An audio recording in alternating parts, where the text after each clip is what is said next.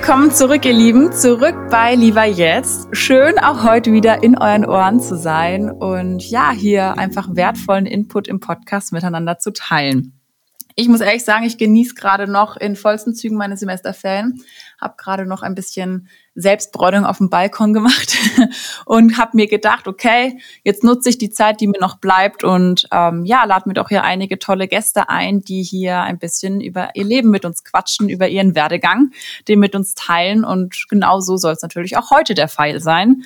Und dazu kurze Vorgeschichte, wie ich auf unseren heutigen Gast gestoßen bin. Ich habe vor, boah, ich glaube, einem guten Monat etwa ein Seminar belegt von der Uni aus beim Gründerbüro an der Uni Freiburg, ähm, wo es um das Thema Produktideen und Geschäftsmodelle ging. Und ja, der Referent des Vortrags, kann man sagen, hat mich durchaus überzeugt, dass ich mir dachte, ja, den holst du dir direkt im Podcast. Und schön, Björn, dass du heute dabei bist, dass du dir die Zeit genommen hast und ja, heute ein paar Fragen beantworten wirst. Ja, Laura, danke. Ich freue mich, hier zu sein. Danke auch für die Einladung. Das ist auch ein Stück weit eine Wertschätzung und bin auch gespannt, ja, was ja, wir zwei gerne. uns hier heute, was wir uns zu sagen haben. Ja, absolut. Du hast ja businesstechnisch, muss man sagen, schon eine Menge hinter dir, schon eine Menge erlebt. Bist selbst Gründer der Firma Radlabor. Ihr seid ja mittlerweile deutschlandweit unterwegs und du wirst heute bestimmt den ein oder anderen Tipp hier mit uns teilen. Aber vielleicht stellst du dich mal selber erstmal unseren Hörerinnen und Hörern vor, bevor ich dir hier alles ganz wegnehme. Ja, gerne mache ich das. Ähm, ich sage gleich, nicht nur deutschlandweit, sondern, sondern weltweit inzwischen. Wir bestimmen tatsächlich weltweit, wie sich Menschen auf Fahrräder setzen. Ähm, mhm. Das ist echt nicht übertrieben, aber da kann ich gleich mehr zu sagen. gerne. Ähm, ja, ich habe auch, so wie du, vor vielen Jahren Sport studiert, habe mich begeistert, aufs Fahrrad geschwungen hier in Freiburg. Das ist ja auch ein Mecker des Fahrrads schon immer gewesen und habe dann äh, dieses Thema Fahrrad, was meine Leidenschaft war und immer noch ist, privat habe ich dann einfach auch zum Beruf gemacht. Ich habe dazu erstmal als kleiner Student Hiwi gearbeitet. Äh, und habe dann ähm, promoviert dazu, also meine Doktorarbeit geschrieben übers Mountainbiken und daraus ist dann irgendwann letztendlich diese Firma entstanden, mit der ich jetzt mit äh, vielen anderen Leuten im Team zusammen Menschen gut aufs Fahrrad setze und das ist so in kurzen Worten meine Geschichte. Mhm. Kannst du mal ähm, Radlabor, also euer Unternehmen vielleicht noch ein bisschen genauer vorstellen? Also was genau bietet ihr mir jetzt als Kundin an, wenn ich jetzt zu euch komme? Was macht ihr? Wir haben im Grunde genommen drei verschiedene Firmen. Die laufen alle unter dem Namen Radlabor GmbH. Das ist ja eine Geschäftsform der GmbH. Und unter Radlabor, unter diesem Markennamen, startete auch das erste Business, das erste Geschäftsmodell. Da machen wir folgendes, wenn du ein Fahrrad hast und denkst, naja, das Rad ist schon ganz gut, aber irgendwie fühle ich mich so ein bisschen komisch oder mir zwickt der Rücken, das Knie tut vielleicht weh, dann kannst du mit deinem Rad zu uns kommen. Wir vermessen dich, wir vermessen deinen Körper, wir vermessen dein Fahrrad, wie du da jetzt aktuell drauf sitzt und dann machen wir einen Abgleich, denn aus deinen Körperdaten und den Informationen, die du uns dazu lieferst, noch, ähm, wer bist du, was hast du bisher gemacht, wo möchtest du hin mit dem Rad, also deine Ziele, ja, aus diesem Ganzen gießen wir eine neue Form. Wie solltest du auf dem Fahrrad sitzen? Und dann passen wir dein Rad an, bauen vielleicht einen anderen Vorbau dran. Also das ist das Teil, was das, was den Rahmen mit dem Lenker verbindet. Der kann kurz oder lang sein. Mhm. Das heißt, wir optimieren, wie du auf dem Rad sitzt. Und dann können wir entweder Beschwerden minimieren oder ganz sogar beseitigen. Also die Rückenbeschwerden gehen weg. Knieschmerzen sind keine mehr da. Oder wir könnten auch optimieren. Also wenn du sagst, hey, mir tut eigentlich gar nichts weh, ich möchte aber schneller fahren, das kann die Olympiasiegerin sagen, mhm. das kann aber auch der, ja, der, der Mensch, der nach der Arbeit mit seinen Kumpels fährt und denen irgendwie mal davonfahren will, sagen. Mhm. Also das reine Optimieren, auch das ist ein, ein Teil dessen, was die, die Kunden und Kundinnen ähm, bei uns erwarten können. Und inzwischen kommen sogar ganz viele, die sagen, hey, ich möchte mir ein neues Rad kaufen. Bevor ich das kaufe, möchte ich eigentlich wissen, was wäre dann optimal. Und ähm, das mhm. machen wir inzwischen auch, so eine Neukaufberatung, wo wir sagen, hey, auf Basis von deinen Körperdaten empfehlen wir dir, wenn du sagst, du möchtest ein Mountainbike mit E-Motor und Vollfederung haben, dann empfehlen wir dir von diesem Modell äh, die Größe M zum Beispiel, ne, als eine ja. Rahmengröße. Ne? Und dann kannst du sicher sein, wenn du das Rad dann kaufst beim Händler, ähm, dass du dann da auch gut drauf sitzt und nicht die falsche Größe gekauft hast und damit womöglich die falsche Investition getätigt hast. Ne? Also das kommt sehr, sehr häufig vor bei uns. Mhm. Ja. Mhm.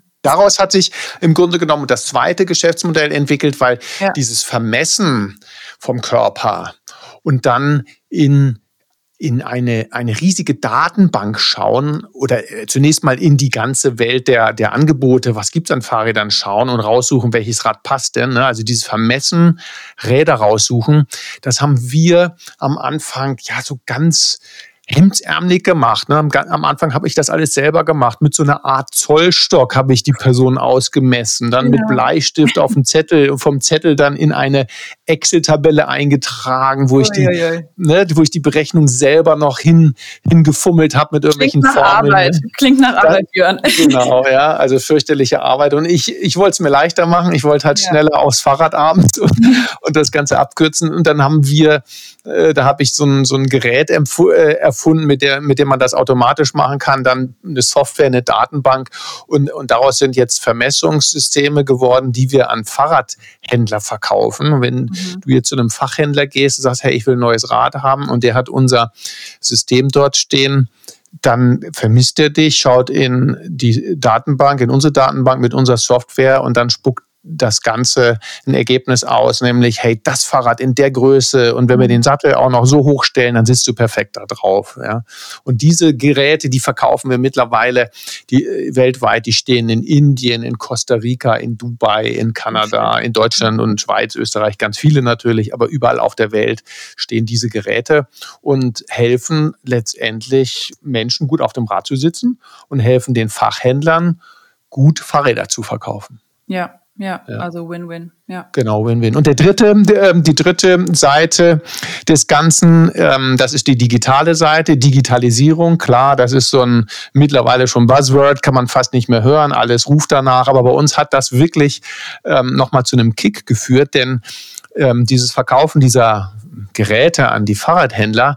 Ähm, das ist mühselig für uns, weil wir dann von einem Fachhändler, je nachdem, ob der das kleine, mittlere oder große System kaufen möchte, äh, muss er bis zu 13.000, 14.000 Euro zahlen. Also eine, eine, durchaus nennenswerte Investition für einen, für einen Fahrradhändler. Und das ist, ist mühselig und auch mit Aufwand verbunden. Und wir haben dann festgestellt, oh, die Menschen kaufen ja auch viele Fahrräder im Internet. Und wenn du jetzt im Internet ein Rad kaufst, ein paar Schuhe bei Solando, ja, ein Sneaker oder sowas, ne, ist, ist klar, da weißt du deine Schuhgröße, hast da Erfahrung, klickst das rein in den Warenkorb und wenn die kommt und nicht passt, schickst du es zurück oder vielleicht bestellst du auch schon zwei Größen und weißt, naja, eine passt, die andere schicke ich zurück beim Fahrrad, wie geht das? Ne? Du bestellst ja. ja nicht zwei Fahrräder. Ne? Und wenn du online ein Fahrrad kaufen willst, was während dem ersten Corona-Lockdown massiv mhm. passiert ist. Ne? Alle die Leute draußen, ja. ja alles will raus, keiner kann reisen, Wetter ja. war gut. Was machen wir? Wandern und Fahrradfahren. Das war massiv. Ja. Und wir hatten glücklicherweise zwei Jahre vor Corona angefangen, ein neues Tool zu entwickeln, nämlich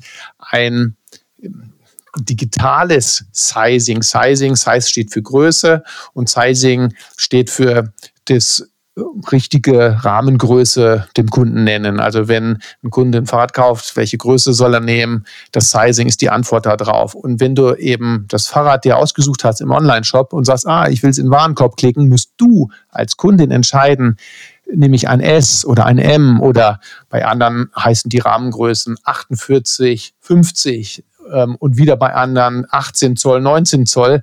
Fürchterlich kompliziert, ja, da kennen sich kaum Leute aus und du musst entscheiden, gebe ich jetzt 3000 Euro aus für ein S oder für ein M-Rad? Und da haben wir ein kleines Tool, das können die Online-Shops einbauen und dann fragen wir nach der Körpergröße, Armlänge, Beinlänge, die berechnen wir, du musst dich also nicht vermessen und dann geben wir die Größe an. Und das Ding kommt so gut an, das haben wir an ganz viele Online-Shops, an ganz viele Hersteller. Also die nennenswertesten Hersteller weltweit, die verwenden auch unser Tool, Scott, Merida, Giant, äh, BMC, also wirklich ähm, namhafte Hersteller. Ja. Und da haben wir im letzten Jahr 14.000 Sizings ausgespielt. Wow. Ne, an einem Tag wie heute bei gutem Wetter können es bis zu 80.000 Sizings sein, also 80.000 Menschen weltweit, die sagen, mm, bin unsicher mit der Rahmengröße ähm, ah, da gibt's ja so ein kleines Tool und das sieht aus, als käme das von dem Webshop. Mhm. Ja, hm. und die klicken dann da drauf. Insofern, das ist lange Rede jetzt von mir. Ne? Das ist jetzt aus diesem angefangen mit, wir vermessen den Fahrradfahrer hier vor Ort in Freiburg und dann auch in Frankfurt und München, da haben wir auch noch ja. Dependancen. Ja.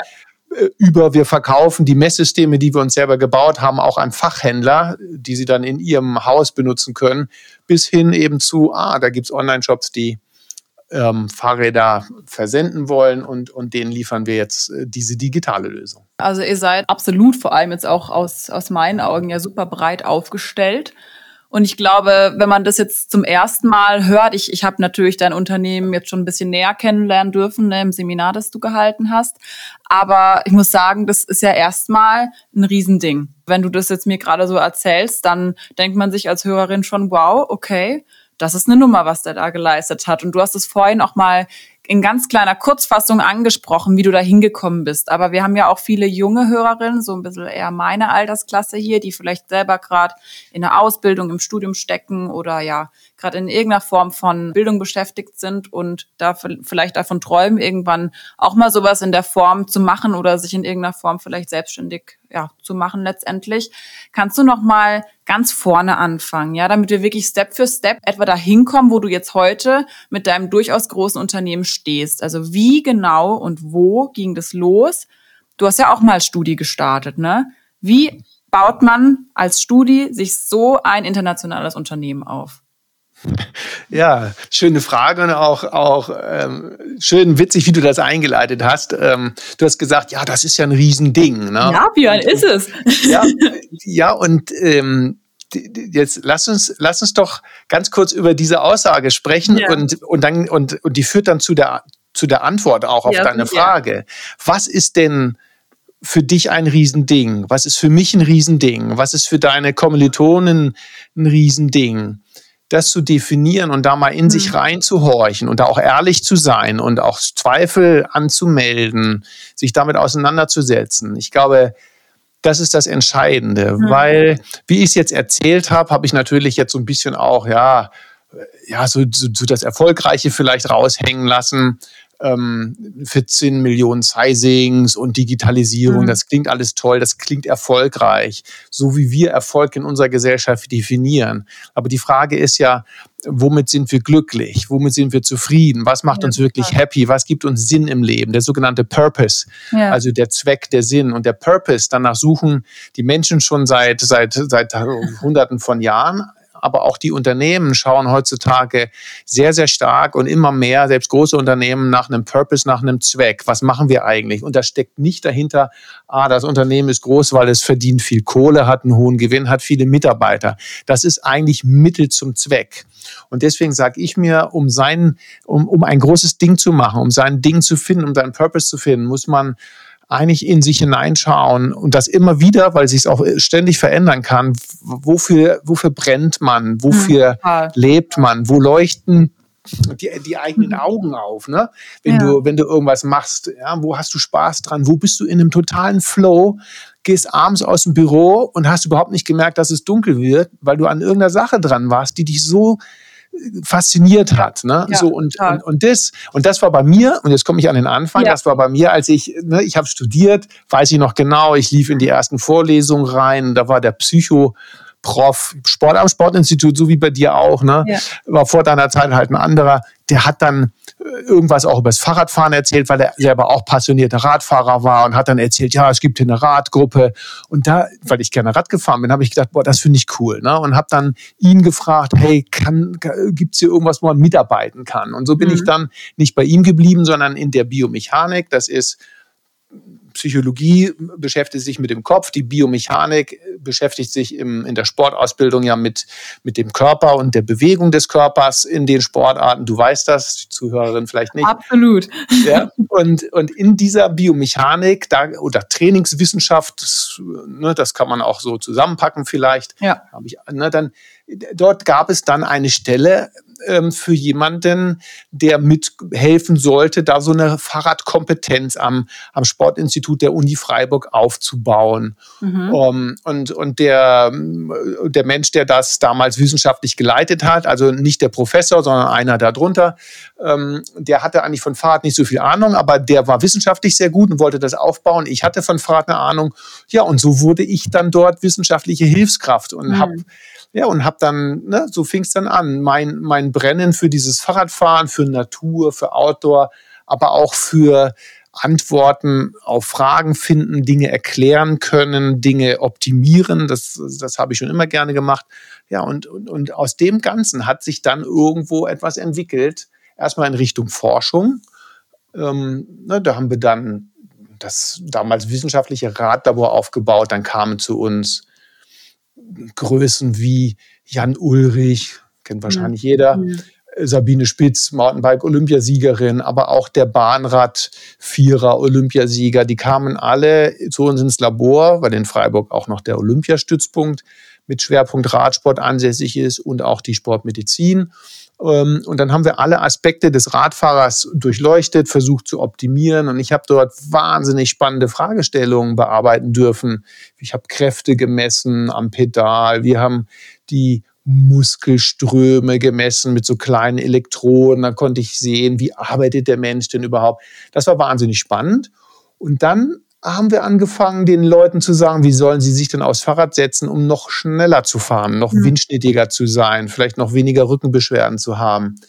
Und das haben dann Leute mitbekommen, die eigentlich gar keine Leistungssportler waren und haben gesagt, hey, ich fahre aber trotzdem gerne Fahrrad, kannst du das nicht mit mir auch mal machen? Und da ist mir so ein bisschen so ein Licht aufgegangen, ja. wo, ne, wo ich gedacht habe, hey, wir machen hier was, warum soll das nur so eine kleine elitäre Gruppe äh, bekommen. Warum sollen das nicht alle haben dürfen? Da ist ein Interesse da draußen. Ne?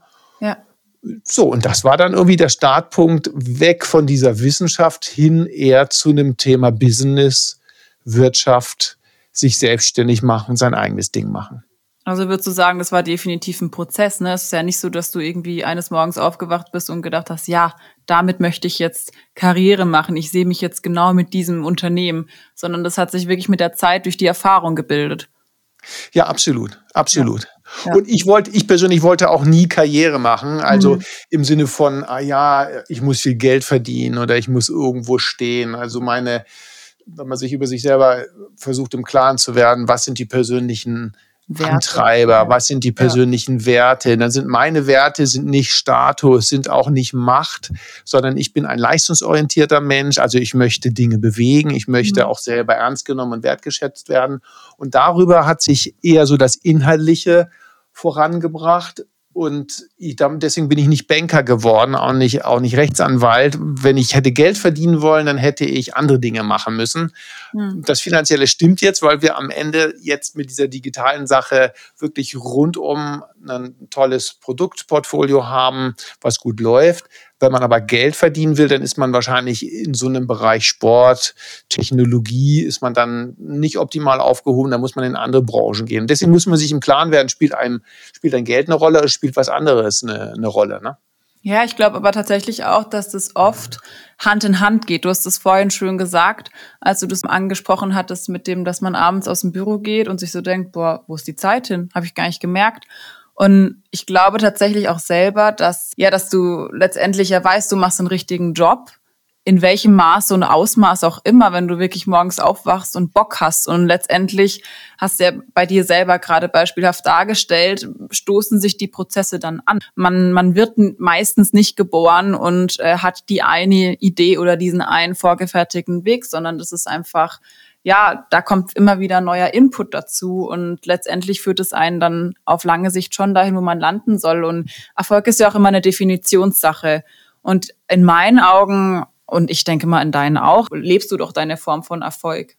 Auf jeden Fall, auf jeden Fall. Das, das, das Grundlegende ist eben dieses Thema Fahrradfahren, weil ich für mich gemerkt habe, wenn ich auf dem Rad sitze hm. und in der Natur bin, mich verausgaben kann, mich auch fordern kann. Ich bin mal so ein bisschen auch, auch Mountainbike-Rennen gefahren hier, mhm. hier in der Region. Nicht auf einem hohen Niveau, aber so, dass ich ähm, mich durchsetzen musste. Habe ja. so bei Hobbyrennen auch, auch äh, des Öfteren mal den ersten, zweiten, dritten Platz gemacht, aufs Treppchen gestiegen, mhm. ähm, fahre jetzt weiterhin bis zu fünf, sechs Stunden Touren, wenn ich dann im Sommer fit bin, gern auch alleine hier in der Natur durch den Schwarzwald und dann habe ich so ein so eine Zufriedenheit. Mhm. Und wenn ich mhm. den, den Menschen davon erzähle, dann merken die, dass ich dafür lebe, dass ich dafür brenne, für dieses, für das selber Fahrradfahren, dass mir das so Spaß macht. Und wenn ich jetzt über Produkte erzähle, die mit dem, die wir entwickelt haben fürs Fahrradfahren, dann, dann ist das so eine Verbindung da, dazwischen. Das ist auch irgendwo authentisch. Das merke ich auch, weil die, weil die Menschen mir das dann so zurückmelden und weil sie dann auch mhm. dem folgen und da mitgehen. Ne? Und wenn ich jetzt irgendwas ganz anderes in Anführungsstrichen verkaufen würde, wofür ich gar nicht stehe oder was mhm. ich eigentlich vielleicht aus Wertegründen ablehne und dann nur mache, weil ich einen Job brauche und Geld habe, dann kann ich das auch okay machen. Aber das ist nicht das, wo man dann in Anführungsstrichen erfolgreich und für sich mhm. selber glücklich und zufrieden wird, glaube ich. Absolut. Ich, ich finde es total interessant, wie du, wie du das erzählst. Also ich, äh, ich identifiziere mich da selber total mit deiner gesamten Wertevorstellung. Ich glaube auch, wie wir von vorhin gesagt haben, Erfolg ist einfach super individuell. Und gerade was du erzählt hast mit dem auf dem Bike sitzen und strahlen, das, das merkt der Kunde. Also muss man ja auch mal sagen, das überträgt sich ja letztendlich auch auf, auf die Kundin, auf den Kunden und macht ihm dann wahrscheinlich letztendlich doch auch Lust, ja. äh, bei dir Kunde zu sein. Also ich muss ehrlich sagen, wenn ich in den Laden gehe und mir ein neues schönes Kleid kaufen möchte und die Verkäuferin da nicht nur steht, dann ist es schon eine andere Nummer, wenn da jemand ist, der sagt, boah, komm, ich nehme jetzt Zeit für dich, ich habe Lust drauf, da kaufe ich viel lieber. Ist ja klar. Also Logisch. das macht Logisch. gleich mehr Spaß. Natürlich. Klar, das strahlt aus. Ja. Du warst ja auch selber lange im Gründerbüro tätig. Da haben wir uns ja über den Weg letztendlich kennengelernt, auch wenn nur virtuell, und hast da ja auch ganz viel Input gesammelt. Was würdest du jetzt jemandem sagen, der vielleicht schon eine Produktidee hat, ja, der was mitbringt und von dieser Idee aus sich eine Selbstständigkeit aufbauen möchte? Wie gehe ich da zu Beginn am besten vor? Ja, ähm, auch da würde ich, würde ich sagen, man sollte sich auf jeden Fall Gedanken über dieses Thema Selbstständigkeit machen, so die Art und Weise der Arbeit, die Herausforderungen, die das Selbstständige mit sich bringt für die mhm. eigene Existenzabsicherung mhm. versus dem, was es sonst an Optionen gibt. Und ich breche jetzt erst noch mal eine Lanze für das, für das Selbstständige, war, warum ich eigentlich selbstständig geworden bin, weil das dann auch eine Antwort auf diese Frage sein kann. Will ich, will ich denn selbstständig werden oder bleibe ich in einem Angestelltenverhältnis? Weil, weil diese Frage, die sollte man sich früh stellen. Ja weil wenn man erstmal so reingeht, tralala, und fängt einiges an in diese Richtung und stellt dann fest, oh, das ist nichts für mich, dann ist es vielleicht blöd, weil man da schon viel investiert hat. Also was bedeutet selbstständig sein eigentlich? Ich habe ja die andere Seite erstmal erlebt. Ich war eben lange Zeit ähm, an der Universität Freiburg auch angestellt mit so Zeitverträgen und habe dort nach meiner nach meiner ähm, nach meinem Abschluss vom Studium, so wie du auch dann irgendwann jetzt dann mhm. fertig bist, habe ich dann eine, eine, halbe Stelle bekommen und habe noch eine zusätzliche halbe Stelle für Forschungsprojekte gehabt, habe dann promoviert und war dort mehrere Jahre am Sportinstitut als wissenschaftlicher Assistent, habe auch Lehre gemacht, habe auch Sportstudierende so wie dich auch in, in Seminaren begleitet und dann habe ich parallel habe ich angefangen das Radlabor als Firma zu gründen und bin dann raus aus dem Sportinstitut und hatte dann so mal eine Zeit, wo ich gedacht habe, ah, ich muss noch mal ein bisschen so Uniluft schnuppern und habe dann in einer halben Stelle beim Gründerbüro auch mitarbeiten können. Mhm. War halb also Geschäftsführer dieser Radlabor GmbH, die ich weitergeführt habe.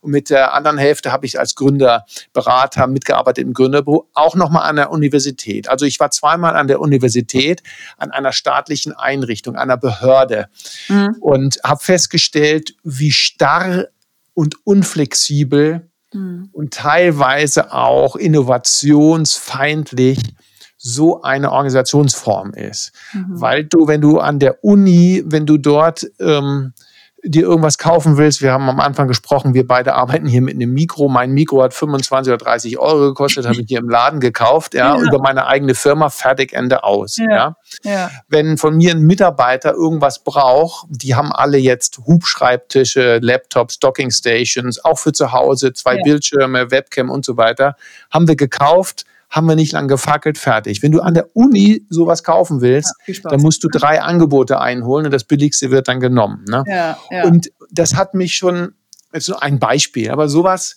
wurmt mich völlig, weil ich ein, ich bin ein ganz quirliger Mensch, ein ungeduldiger Mensch, ich sprudel vor Ideen und wenn ich eine Idee habe, will ich die diskutieren, will die besprechen und wenn dann andere Leute sagen, oh, ist cool, das ist aber gut, dann will ich die umsetzen und da will klar. ich nicht dann erstmal Anträge schreiben und das auf die lange Bank legen. Und das hat mich abgeschreckt in diesem universitären System. Und das ist auch ähnlich in anderen großen Companies wie Bosch, Siemens und so weiter. Mhm. So innovativ die auch sind, die haben trotzdem auch eine Betonmentalität. Klar. Und in meinem, in meinem Setting, ich habe angefangen ja mit drei Leuten, jetzt sind wir so 25, da, da bin ich so flexibel und ich habe so super geile Leute, habe so ein mhm. tolles Team. Ja. Und wenn zu mir jemand kommt und ein Praktikum macht und der oder die ist cool und die sagen, ey, ich möchte bei euch mitarbeiten. Und ich denke, ey, die ist gut oder der ist gut. Und so sind ganz viele zu uns gekommen, dann stelle ich die ein und dann geht's los. Und dann kriegt die einen Laptop und, ja. Äh, und, und ich kann das entscheiden.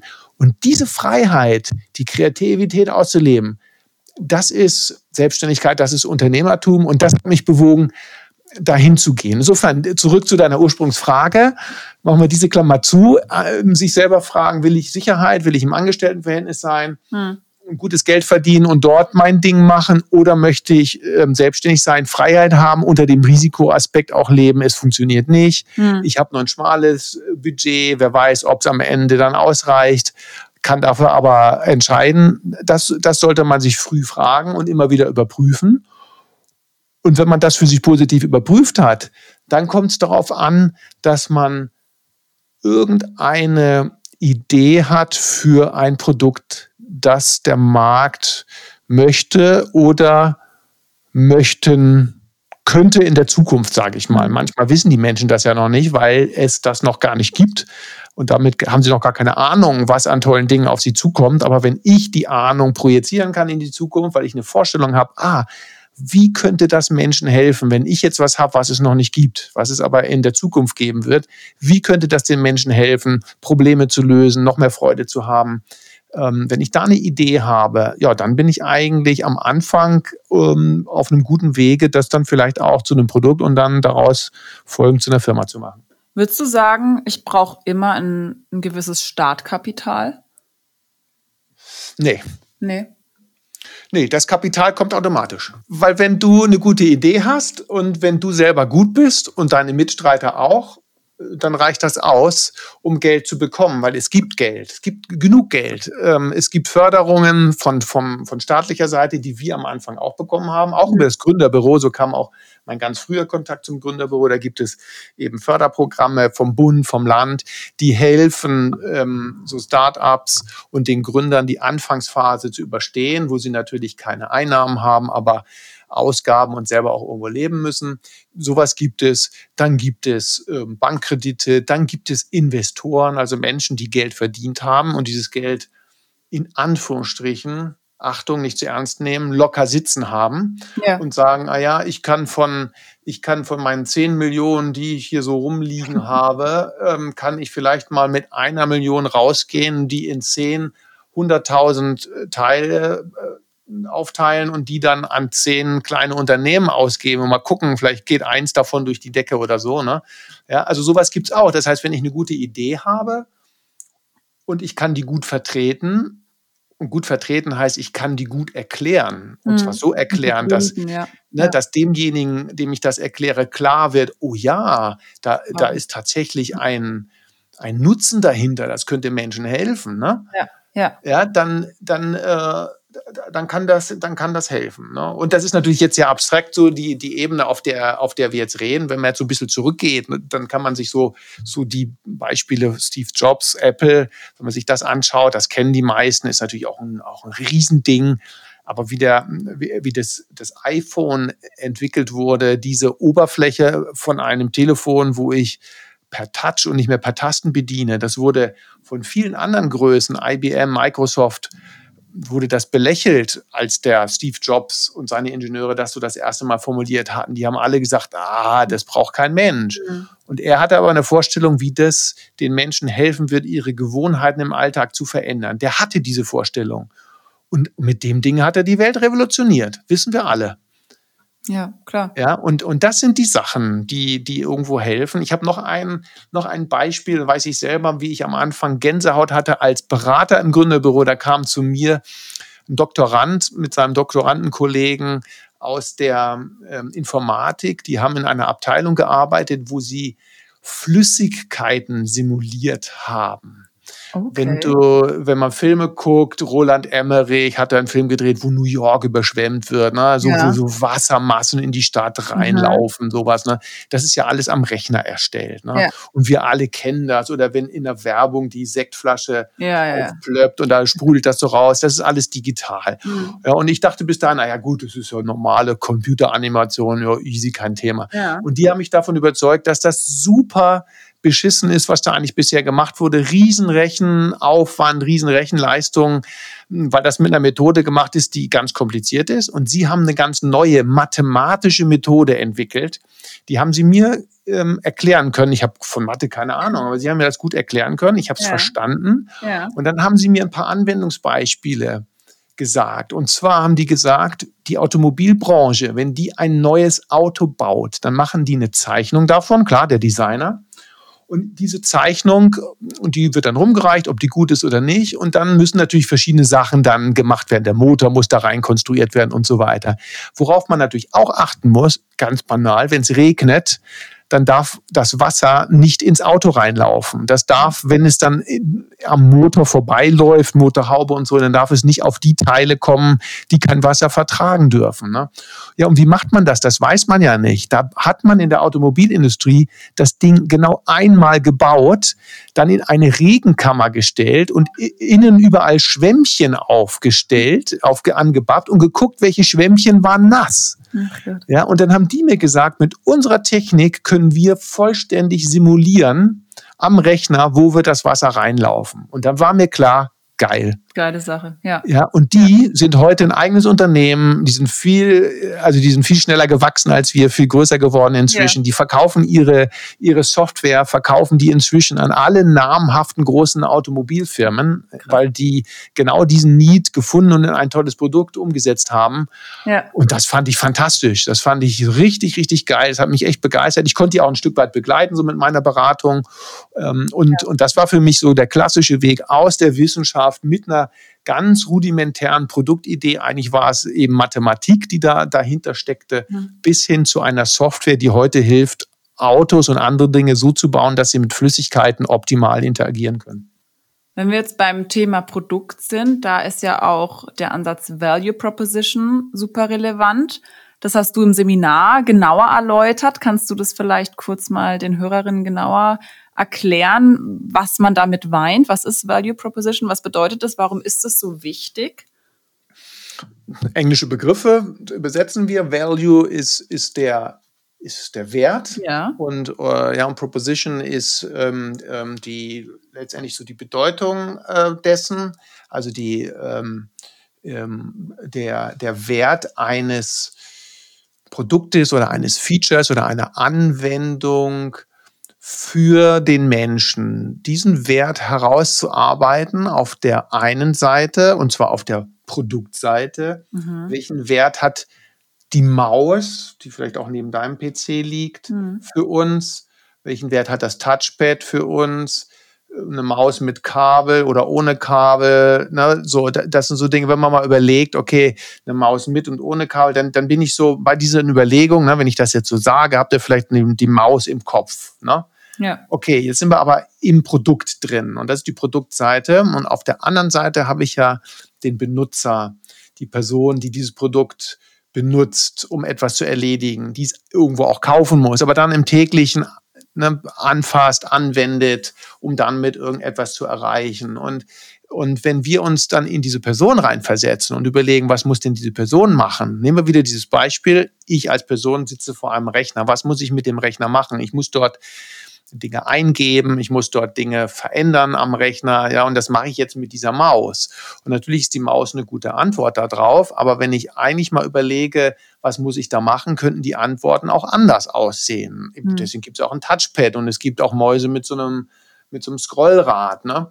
Und ähm, es gibt Mäuse mit und ohne Kabel. Es gibt Mäuse für Linkshänder und für Rechtshänder. Und ähm, Value Proposition, da kommt, kann man noch das Wort Design dahinter packen, weil das eine Methode ist, die Design oder didaktische Elemente wie Post-it, wie Zeichnungen und so weiter verwendet.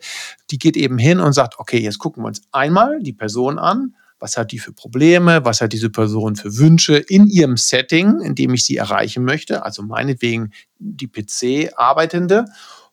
Und auf der anderen Seite, jetzt wechsle ich die Perspektive, gucke ich das Produkt an. Was kann dieses Produkt? Und mal angenommen, ich bin der Gründer oder der Hersteller oder der Innovator und ich habe verschiedene Ideen, dann gucke ich meine Technologie an. Was kann meine Technologie?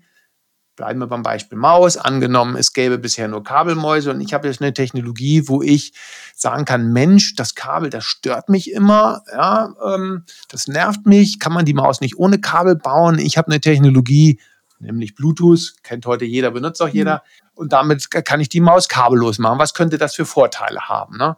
Ja, und ähm, so, und, und das ist eben so dieses Trennen von von Benutzer-Käufer-Seite und Produkttechnologie-Seite, das Trennen voneinander und dann wieder aufeinander zuführen, welche der Probleme des Benutzers oder der Wünsche kann ich denn mit meinem Produkt oder meinen Technologien erfüllen.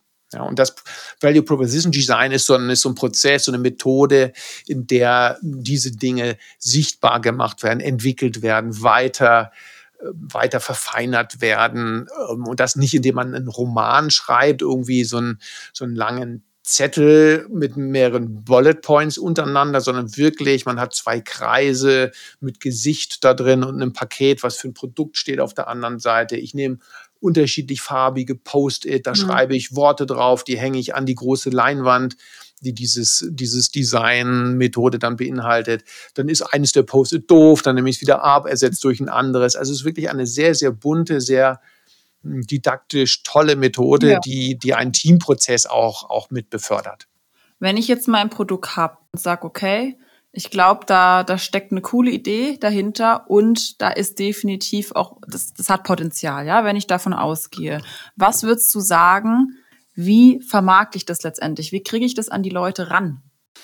Das kann man pauschal nicht sagen, weil das natürlich ganz davon abhängt, was ist das für ein Produkt? Ist das ein, ist das ein Produkt für die Masse? Also äh, man spricht ja von B2C, als B vom Deutsch B to C, ähm, C, also äh, Business to, to Consumer bedeutet, ich habe als Unternehmen etwas, was ich einem Konsumenten verkaufe oder ich habe als Unternehmer etwas, was ich einem anderen Unternehmen verkaufe? Ähm, habe ich etwas, was ganz klein ist, was jeder, jede braucht oder was ganz groß ist, was ich nur drei, vier Mal pro Land verkaufen kann? Und, und davon hängt ab, wie man, wie man das vermarktet. Ich würde einen Schritt zurückgehen. Ich würde sagen, wenn klar ist, dass dieses Produkt wirklich gut ist und gewollt ist, dann wird der Rest, der wird sich dann selber ergeben. Die ersten Schritte sollten sein, dass man Kunden, Abnehmer findet, die dieses Produkt kaufen und von denen ich dann lerne, mhm. wie benutzen sie es, warum finden sie es gut, wie würden sie es gerne kaufen. Ne? Vielleicht ist der Weg, auf den Sie es bei mir gekauft haben, umständlich gewesen und es könnte einen einfacheren Weg gehen. Ne? Also umständlich würde bedeuten, naja, ich habe ein Produkt, das verkaufe ich in Freiburg, aber ähm, jemand aus Stuttgart braucht das und muss zu mir nach Freiburg fahren, weil ich nicht in der Lage bin, es ihm zu schicken. Das gibt es halt nur bei mir im Laden hier. Der muss durch die Tür kommen und da kann er sich angucken und mitnehmen. Mhm. Wenn ein besserer Weg ein Online-Versand wäre, klingt jetzt so ein bisschen banal, aber das ja muss man, ne, muss man sich schon überlegen. Ne? Ja. Dann, dann könnt ihr das halt im Internet kaufen. Ne? Also solche Sachen. Also sich überlegen, erste Kunden finden, die ihnen gut zuhören, mit denen Gespräche führen und dann entwickeln, wie gehe ich an weitere Kunden ran. Und daraus entwickelt sich dann auch, welche Kommunikationswege benötige ich eigentlich, um an diese weiteren Kunden heranzutreten. Wovor ich so ein bisschen warnen würde, ist, viele dieser ähm, der, der, der Gründungswilligen, der Interessenten, die damals zu mir kamen, hatten sich dann so Konzepte gebastelt, super, alles toll, hatten Energie, hatten viel Freude mhm. und, und haben dann, wenn ich gefragt habe, ja, und wie wollt ihr das dann vermarkten, was denkt ihr denn? Ja, äh, gibt's, machen wir eine Website und, und, ja. und dann geht's los. Ne? Ja. ja, und das ist so die Vorstellung, wir haben die Vorstellung von Websites, weil natürlich wir kennen gute Websites, wo wir einkaufen, aber ja. die sind ja auch nicht erst seit gestern da. Ne? Die mussten viel machen. Also eine Website irgendwie sich gestalten und dann denken, das war's und dann läuft es never ever. Ne? Also ja, absolut. das ist, ja, genau. Wie soll die Welt auch von der Website wissen, ne? wenn du keine Akquise machst? So sieht's aus. Ja, so sieht's aller aus. Anfang ist schwer. Genau. Was waren für dich die größten Hürden, Björn, so auf deinem Weg der Selbstständigkeit? Gibt bestimmt welche. Also, es gibt massig Hürden. Etliche. Ja, Hürden. Es gibt, äh, es gibt Hochs, es gibt auch Tiefs, es gibt Klar. tiefe Täler. Ähm, klar, man kann immer auch suchen nach so einzelnen wirklichen Hürden, harten Dingen. Die gab es, muss ich natürlich überlegen jetzt, die gab es bei uns nicht, kann ich mich nicht daran erinnern, dass es jetzt irgendwie eine so eine ganz krasse Hürde gab, die haben wir genommen und danach lief alles. Sowas kann natürlich sein, wenn du irgendwelche rechtlichen Reglementierungen hast und die fallen und mit, mit einmal ist ein Markt dann offen oder so. Ne? Das war bei uns aber mhm. nicht so. Sicherlich war die Anfangsphase, ähm, wo wir wenig Geld hatten, sondern nur diese Förderung und wo wir dann mit den ersten Produkten gestartet sind. Am Anfang war es eine Dienstleistung und das war schon sehr knapp gerechnet, ja. weil das, was wir nehmen konnten für unsere Dienstleistung, also du kommst zu mir mit deinem Fahrrad, ich stelle dir das ein, hinterher sitzt du da besser drauf, da kann ich von dir keine 500 Euro verlangen, ja, klar, sondern, sondern das, was man da bereit ist zu zahlen, gerade am Anfang in der Zeit, wo die Leute noch gar nicht so viel Fahrt gefahren sind wie heute mit dem E-Bike-Boom, mhm. ähm, äh, da, da kamen nur Rennradfahrer zu uns, die waren zum Teil knausrig und haben gesagt, ah nee, da zahle ich dir nur Summe X davon und dann war das schon knapp. Insofern war es, war es am Anfang sicherlich und das auch eine ganze Zeit lang war, war es nicht eine Hürde, aber doch ein, ein, ein Reiben, ein Reiben, eine, eine Einengung, dass wir keine finanziellen Möglichkeiten hatten, uns so schnell weiterzuentwickeln, unsere Ideen zu realisieren, mit denen wir ähm, jetzt da sind, wo wir heute sind. Und dann haben wir irgendwann einen, einen Investor mit reingenommen, der uns ein bisschen Geld gegeben hat. Das war nicht, nicht äh, immens viel, aber es war so viel Geld, dass wir damit dieses digitale Ding entwickeln mhm. konnten. Ja. Ja, und das war dann auch mal, dann haben wir das Geld fast aufgebraucht, dann war es erstmal weg und das Digitale hat noch nicht ganz angezogen, weil wir haben es ja. entwickelt, dann den ersten vorgestellt, kam super an, aber bis man dann mal wirklich die ersten Zahlen hat, ja. dauert das eine Weile natürlich. Ne? Und dann war das Geld weg und dann hat der Investor auch gesagt, ja, hm, das Geld ist jetzt weg, ja, wie denn jetzt, was denn jetzt? Ne? Das waren schon Momente, wo wir dann, ja, mal dann, musste. Ja, genau, da wird einem schon so ein bisschen mulmiger. Ne? Ja. Aber am Ende, ich habe mal einen anderen, irgendwie so einen, so einen Gründer äh, auch mal gehört, der hat gesagt, ey, man muss das alles als großes Spiel sehen, ja, ja. und dabei locker bleiben. Das klingt dann so ein bisschen arrogant, aber da steckt schon auch was dahinter, wenn man sich sagt, okay, was ist denn eigentlich das Schlimmste daran? Okay, ich kann auch scheitern. Scheitern ist nicht so schlimm. Ähm, es gibt immer wieder ein Aufstehen, es gibt neue Dinge. Wir, wir waren nicht vom Scheitern, aber trotzdem hat man davon natürlich auch Angst und Sorge. Ähm, und wenn man sich da irgendwie so ein bisschen von, von frei macht. Also ich glaube, das ist, glaube ich, somit die größte Schwierigkeit und größte Hürde, so dieses, ähm, diese, diese finanzielle Eingeschränktheit, wenn es nicht gleich mit einer Wahnsinnsidee wahnsinnig durch die Decke geht. Solche, solche Fälle gibt's ja auch, ne? wo jetzt Startups zwei, drei Jahre machen und dann auf einmal durch verdienen sie so viel Geld, äh, dass sie gar nicht wissen, wie sollen sie ihren Wachstum eigentlich gewuppt kriegen. Ne? Ja, ja. Und wir hatten es jetzt gerade, du hast es angesprochen, Punkte Unsicherheiten, ja vor allem bestimmt ja auch am Anfang. Du bist ja jetzt super quirlig und äh, stehst voll und ganz hinter deinem Tun, aber du warst ja bestimmt auch mal vor allem zu Beginn an einem Punkt, wo du gesagt hast, boah, da habe ich schon ein bisschen Schiss vor, ne? Auch äh, wenn man vom Finanziellen spricht, ich meine, man hat kein geregeltes Einkommen in dem Sinne.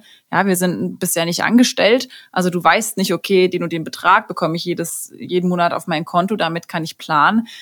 Wie schaffe ich es denn, trotz Unsicherheit vor allem wahrscheinlich auch am Anfang, ja, das ist neu, man hat es noch nicht erlebt, woher soll man die Erfahrung nehmen?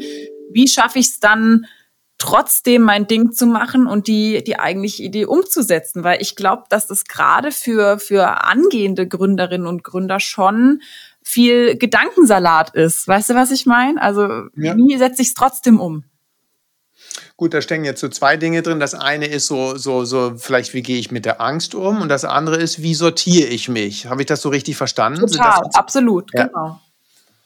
Ähm, da muss man dann auch unterschiedlich drauf antworten. Nehmen wir mal erstmal das Thema Angst. Ähm, Angst, Ängste, Sorgen, denke ich, ist natürlich auch persönlichkeitsabhängig. Ne? Es gibt Menschen, die sagen, ey, ich mache eine, Welt, eine Weltreise Rucksack, ich fahre los, habe ein bisschen Geld mit und schlag mich durch Vietnam, schlaf in der Bambushütte, ja. ess, ess irgendwas hier vom, vom Straßenhändler, easy, geil, das Leben, ja. oh, super, ich komme damit immer zurecht. Andere sagen, nee, äh, ich muss genau in das, ähm, in das Apartment da äh, an der Costa Brava kenne ich, ist immer gleich, es bietet mir Sicherheit. Ne? Ja, also da muss man sich selber fragen, wo steht man? Sicherlich sind so ein bisschen vielleicht offenere Persönlichkeiten oder, oder, oder flexiblere, vielleicht ein bisschen eher in der Lage, so from scratch irgendwas zu machen.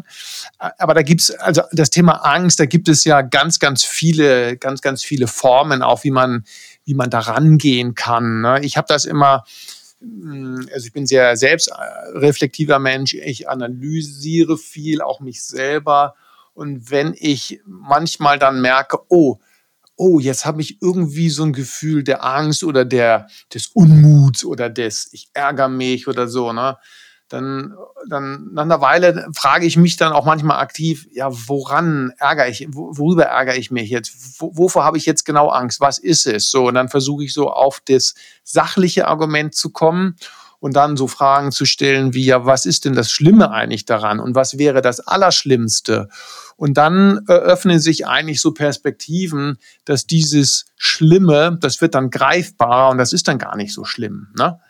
Ja, also mit den Ängsten aktiv umgehen und im Sinne von so einer Gründung, naja, gut, dann geht mir das Geld aus und dann, hey, ich kann ja irgendwas, ja, also auch in deinem Fall, du hast Sport studiert, ja, du könntest sagen, ah, jetzt ist mein Business hier, läuft gerade nicht und ich habe jetzt eigentlich gar keine Kohle, das weiter zu betreiben. Mhm. Ähm, jetzt suche ich mir schnell einen Job im, im Fitnesscenter, äh, ja. um das mal eine Weile zu überbrücken, um ja. durchzuschnaufen. Also und, sich auch die Optionen ja. zu erlauben und offen zu halten. Ja, und, und die Frage ist ja, also das habe ich mir immer gesagt, also für mich ist immer so mein Bild, ne, heute scheint ja hier in Freiburg auch die Sonne. Ich war vorhin auch hier bei mir im Garten, habe einen Cappuccino getrunken. Ja.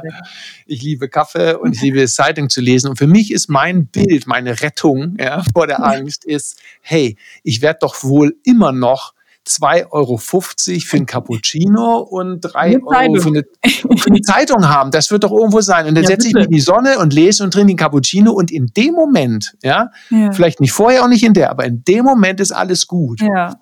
Und, und das ist dann wieder der Startpunkt für irgendwas Neues. Insofern, die, die Ängste muss jeder selber mit sich irgendwie klarkommen. Und das Sortieren, jetzt diese andere Seite, ja, meine ganzen meine ganzen Dinge, die ich im Kopf habe, zu sortieren. Ich, oh, das ist natürlich auch wieder eine große Frage. Ne?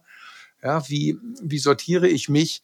Da helfen sicherlich andere Menschen, mhm. die einen beraten. Und da würde ich mir auch Profis suchen. Es gibt ein Buch, das heißt, also auch so aus der Gründerszene, ähm, das heißt Don't Ask Your Mother. Also wenn du deine Mutter fragst, und die Mutter steht da eben sinngemäß für Mutterfreunde und so weiter, dir nahestehende Personen, aber bei der Mutter wird es am klarsten. Ne? Mhm, ja, ja kennen wir alle. Ne? Das kleine Kind kommt mit einer fürchterlich hässlichen, schrecklichen Zeichnung zur Mutter und sagt, guck mal Mama das Bild, ich habe hier toll. einen Papagei gemalt. Und sie sagt, oh, der sieht aber toll aus, der Papagei. Oh, und du sitzt ja. daneben und denkst, hä, der ist doch kein Papagei. Das ist, ja? So, und wenn du mit deinem Produkt zur Mutter gehst, sagst, Mama, guck mal, das Produkt, meinst du, das werden die Leute kaufen? Und sagt sie, das ist aber ein tolles Produkt, natürlich kaufen die Leute das. Ne? klar. Und das wäre halt die falsche Beratung. Ne? Ja, ja. ja nee, also gutes Beispiel, gutes Beispiel, ja. total. Mhm. kennst du vielleicht auch? Hast du deine Mutter gefragt? Zu gut. Insofern denke ich mir, da gibt es ja Berater, also da, Gründerbüro oder auch sonst wie gibt es Profis oder Halbprofis, die einen dort beraten können, pragmatisch, also auch ja. so als Sparringpartner dienen. Das kann ja auch jemand anders sein, äh, der, der, der gegründet hat oder der irgendwo in einer Abteilung arbeitet, die was ähnliches macht und sich mit, mit den Leuten mal zusammensetzen. Der eine Seite. Und das zweite ist Methoden benutzen. Es gibt unglaublich viele Methoden, um sich zu sortieren. In diesem speziellen Fall Gründen, Innovation, Produktentwicklung, aber auch so im Allgemeinen. Und, und da denke ich, ähm, helfen, helfen Methoden enorm. Also dieses Value Proposition Design oder mm, vom gleichen Erfinder der nächstgrößere Schritt, Business Model Design, also das Produkt nehmen und das in ein Geschäftsmodell rein zu designen, zu entwickeln mit dieser Methode, die hilft enorm zu strukturieren. Mhm. Du hast es ja in dem, in diesem äh, Online-Webinar so ein bisschen ja. gemacht, da ja. hatten wir zu wenig Zeit, um das ja, dann leider. zu machen. Das haben wir nur so angeteasert. Aber wenn man das macht, und dazu braucht man auch wieder jemanden, der diese Methode kennt, kennengelernt hat, der diese durchführen kann, am besten auch mit einem Team, wenn man alleine ist, ne, dann wälzt man die Gedanken in seinem Kopf und das ist wie so der, der Cocktail-Shaker, ne? da kommt halt nichts raus und nichts rein, wenn er mal zu ist. Ne? Ja, total. Und wenn du drei, vier andere Leute hast oder auch nur zu zweit bist ne, und hast jemanden, der mit dir die Methode macht, ähm, dann kommen andere Ideen rein ähm, voll, und, voll. und das hilft enorm. Also, Methode, also das heißt andere Menschen, die, die kompetent sind und Methoden, würde ich sagen, das hilft, um, um äh, das Chaos im Kopf ein klein wenig zu lichten. Ja, Jetzt haben wir wahnsinnig viel Input hier. Also da, da können wir jetzt schön unsere Gedanken spinnen lassen und uns alle sortieren und mit anderen Menschen uns drüber austauschen. Nee, also wirklich ja. sehr, sehr informativ. Was würdest du sagen? Was sind abschließend, Björn, deine drei heißen Top-Tipps für angehende Gründerinnen und Gründer? Was würdest du denen mitgeben? Das erste, sich über sich selber mit seinen Stärken, seinen Schwächen und seinen ganzen Werten äh, im Klaren werden. Also nach innen schauen, wer bin ich, was kann ich, was will ich. Das zweite ist Kundenfokus, auf den Kunden, auf die Kundin zu fokussieren. Und das dritte wäre Start early and fail often, also früh zu starten und oft zu scheitern. Äh, scheitern im Sinne von, okay, ich probiere etwas aus, ich feile nicht, bis irgendwas perfekt ist, sondern mhm. ich probiere etwas aus. Das probiere ich früh aus. Ich kalkuliere ein Scheitern ein. Scheitern im Sinne von, ah, mh, hm, ist noch nicht ganz so gut, dass ich es jetzt schon haben will. Aber wenn du das noch ändern würdest, dann könnte ich es mir vorstellen. Ja, also ein Scheitern im Sinne von, daraus lerne ich. Und ja. das schaffe ich nur, wenn ich es früh mache und damit auch so eine gewisse Offenheit habe, äh, Dinge zu wagen. Ne? Also sich selbst im Klaren werden ähm, Kundenfokus und dann früh ausprobieren. Ja, das heißt, du würdest auf jeden Fall sagen, nicht warten, bis man sich zu 150 Prozent ready fühlt, weil das wird man vermutlich nie. Ne? Auf gar keinen Fall. Ja. Auf gar keinen Fall. Ja. Da, da, reichen 30 Prozent reichen aus. Ja, das ist doch mal eine schöne Ansage. Das ist, das ist doch Gold in den Ohren. Ja, vielen Dank für deine, für deine Offenheit, dass du das hier alles mit uns geteilt hast. Waren jetzt auch für mich nochmal sehr wertvolle Gedankengänge hier dabei. Ich bin mir sicher für alle da draußen auch. Jetzt sag mir doch, wo können wir dich und dein Unternehmen denn finden? Du findest uns im Internet. Da gibt es drei Geschäftsmodelle, mhm. drei Webseiten. Super. ja, ich, ich lasse das www weg. Das eine ist radlabor.de radlabor.de. Mhm. Radlabor.de, das ist die Seite für die Endverbraucher, wer sich sein Fahrrad optimieren möchte. Die zweite Seite ist smartfit.bike. Smartfit ist unsere Marke für die Vermessungssysteme, smartfit.bike.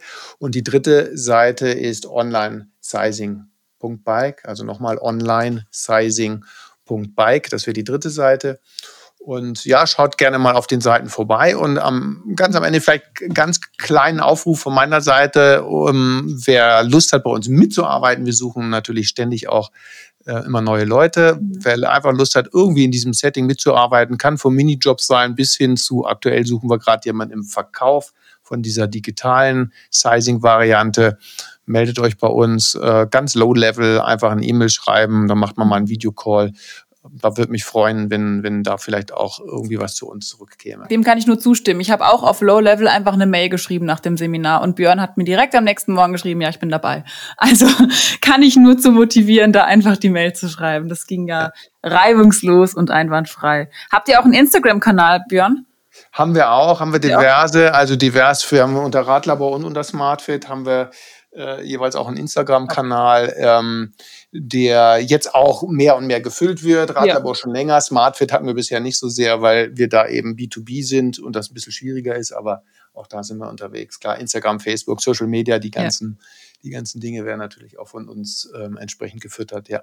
Wunderbar, dann wissen wir jetzt alle Bescheid. Ich danke dir vielmals, Björn, dass du dir die Zeit hier genommen hast an diesem sonnigen Tag und äh, dein Cappuccino und deine Zeitung hast draußen liegen lassen für mich, für das Gespräch.